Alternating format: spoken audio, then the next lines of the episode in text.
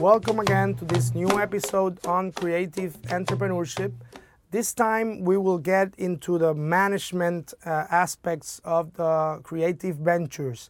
In the last episode, we discussed the business models, and before we discussed the market analysis. So, after we have identified a business opportunity, we have developed the ideas that we want to, to implement, then we develop a business model, then uh, we have to manage uh, the operation of the business. And in the book, what we develop is a, a cultural and creative management model based on four main components that are organizational design, marketing, finances, and innovation. So, in this episode, we will discuss the organizational design. And it's very important that we use the concept of organizational design because usually uh, we mixed structure, business structure, and organizational designs as the same thing. And organizational design uh, includes structure, but it's not limited to it. So, for explaining the scope and the reach of uh, organizational design, I li like to use Jay Galbraith's STAR model. And it's a STAR model because it is based on five main components that have relationship between them and that's what it it's, uh, uh, provides like a star uh, image. And the first thing is strategy. any business venture, no matter its size, its, its industry, has to develop a strategy. How do I'm going to get to uh, where I want to be in one, three, five years? So strategy is the first thing. Then we move into the structure component, which is the one that usually people people know. How do we organize uh, the business and, and the resources? Then we have processes, uh, how to do things, uh, and, and structure has to do with decision making. But process is how do we connect the resources and how to how do we do things. Then you have human resources. At the end, this is going to be done by people. Uh, people with some talent, with some limitations, but human resources.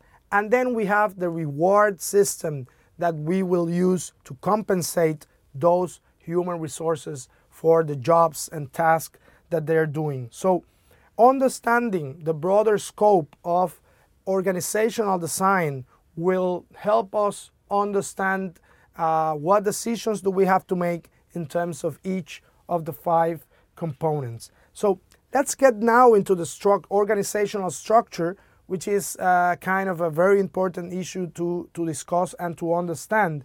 And uh, in this discussion, I will, I will discuss four main uh, organizational structures that can be used in a creative business or organization. And first is the functional organization. And this is the traditional model. Most of the organization and businesses out there has a functional structure. And when I mean functional, I mean that it is organized based on different departments with specific from specific disciplines and tasks. Let's say let's say you have a marketing department, you have an accounting department, you have human resources, and then you have like uh, operation uh, department. Those are functional departments uh, based on specific knowledge based on specialization, which is very important for efficiency. But sometimes the problem is that those departments are developing like silos, and then you uh, usually there is a big uh, uh, problem with promoting and getting collaboration between them and trying to make an integral decision making process. So the functional organization usually works but then the challenges are on how to promote more interdisciplinary collaboration and try to break those silos that are very dangerous for some organizations. Then we move into the project-based organizations. And, and in the creative economy, uh, this is a great tool because a lot of the creative economy dynamics and, and business models are based on projects. So in this case, instead of having specific departments, you take resources from all of those areas and create an interdisciplinary team that will implement and develop a project. think of, think on this uh, in media projects, uh, design projects, creative services, even in the arts. You can find that interdisciplinary teams are the best way of organizing, developing, and implementing a project. So the the project-based organization is a more is more flexible uh, structure for the creative economy. Then you have the matrix organization that maybe uh, it's better for big organizations where you have like two main uh, strategic axes. That says you have the, the, the managerial axis and then you have the, the artistic axis. And maybe you want all the departments and, and resources to respond to both of them. Uh, in multinational corporations, usually you have like a product uh, axis and then you have a geographical axis. So probably a manager re will respond to the region manager and will respond to the product manager. So again, but matrix organization is an interesting type, but mostly for big organizations where you need to have a formal structure to promote uh, collaboration. And recently, there's been a development of, of, a very interesting concept, which is the Freedom Center organization.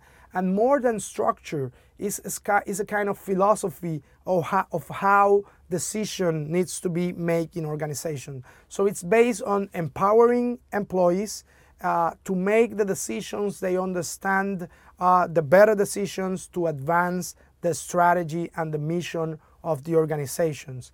It's mostly based on, on, on consensus or consent, and, and it's kind of an experimental model, but really we want people to take, uh, we, we want to take the best out of our resources and empowering them to make decisions and to be conscious about how to, how to advance the mission. It's something that we have to deal with. And maybe freedom center organizations is kind of a, of a new philosophy that we can to we, we want to explore in our organizations.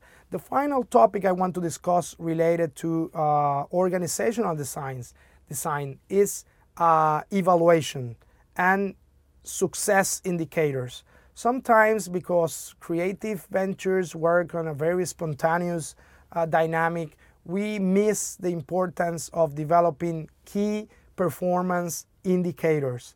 And, and the basis for KPIs is to develop clear objectives. We like to use the SMART uh, concept where to develop objectives. That means that, that the objectives needs to be specific, measurable, attainable, relevant, and should be accomplished in a specific uh, time time frame. So if we develop smart objectives, it's going to be easy to extract some uh, key performance indicators.